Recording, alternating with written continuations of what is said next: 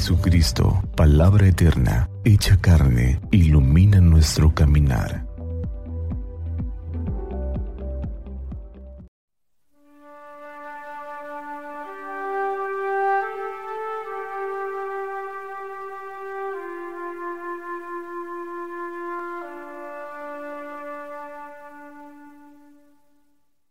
Del Evangelio según San Lucas.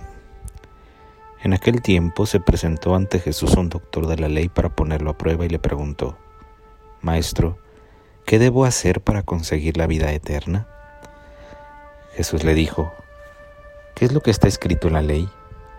¿Qué lees en ella? El doctor de la ley contestó, Amarás al Señor tu Dios con todo tu corazón, con toda tu alma, con todas tus fuerzas y con todo tu ser, y a tu prójimo como a ti mismo. Jesús le dijo, Has contestado bien, si haces eso vivirás. El doctor de la ley, para justificarse, le preguntó a Jesús, ¿Y quién es mi prójimo? Jesús le dijo, Un hombre que bajaba por el camino de Jerusalén a Jericó, cayó en manos de unos ladrones, los cuales lo robaron, lo hirieron y lo dejaron medio muerto. Sucedió que por el mismo camino bajaba un sacerdote, el cual lo vio y pasó de largo. De igual modo, un levita que pasó por ahí lo vio y siguió adelante. Pero un samaritano que iba de viaje, al verlo, se compadeció de él, se le acercó, ungió sus heridas con aceite y vino y las vendó. Luego lo puso sobre su cabalgadura, lo llevó a un mesón y cuidó de él.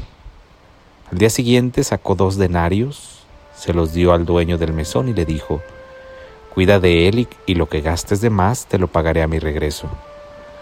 ¿Cuál de estos tres te parece que se portó como prójimo del hombre que fue asaltado por los ladrones? El doctor de la ley le respondió, el que tuvo compasión de él. Entonces Jesús le dijo, anda y haz tú lo mismo. Palabra del Señor. Dos preguntas que el personaje del Evangelio que se acerca hoy a Jesús le hace qué tengo que hacer para ganar la vida eterna y quién es mi prójimo. La primera podría plantearse de otra forma, porque tal vez la inquietud de aquel personaje es la inquietud genuina de la humanidad. ¿Qué tenemos que hacer? ¿Cómo tenemos que vivir? ¿Dónde descubrir el secreto de la felicidad plena y de la vida que no se acaba? Aquella pregunta es la pregunta que inquieta muchas veces nuestras acciones, nuestros pensamientos. Queremos ser felices. ¿Cómo lograrlo en plenitud? Y Jesús responde con la ley, la ley del amor, la ley del servicio. Amar, servir, vivir, relacionarse.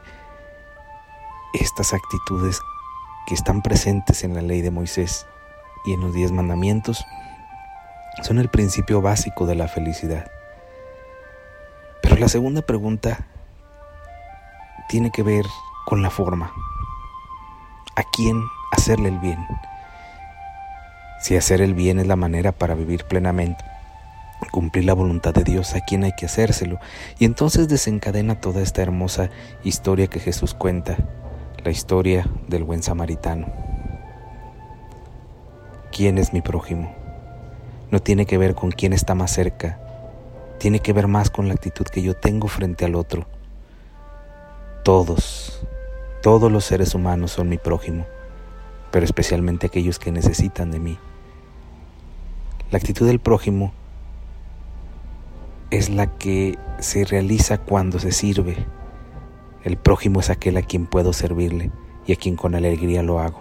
Y es el signo del amor de Dios en medio de nosotros. De forma que Jesús no le responde quién es su prójimo, le responde más bien cómo Él puede ser prójimo de los demás. Y para ser prójimo se necesita, siguiendo este ejemplo del buen samaritano, una capacidad de observación muy grande. La atención puesta en los detalles, la atención puesta en el otro. Aquel hombre fue capaz no solo de observar, que es el primer paso, sino también de comprometerse y de ponerse en los zapatos del otro, especialmente al ver que estaba sufriendo, se acerca y se hace uno con él. Ser prójimo es estar atento, pero no basta con estar atento y observar el sufrimiento y el dolor de los demás. Hay que hacer parte de ese dolor de nuestra propia vida. Aquel hombre cuida de él e incluso prevé que en adelante él pueda estar bien. Si queremos ser prójimos, hemos de aprender a observar el sufrimiento del otro, hacerlo nuestro y haciéndolo nuestro, transformar en poca o mayor medida aquello que podamos y que esté al alcance de nuestras manos. Pidamos pues a Dios que nos ayude a ser buenos prójimos del otro, que aleje de nosotros la tentación de pasar delante del sufrimiento de los demás con indiferencia. Y pidámosle que nos ayude a vivir plenamente y alcanzar la vida que no se acaba por los gestos de su presencia y esta misericordia que transforma nuestro corazón y nos exige que transformemos también la vida de los demás. Que así sea.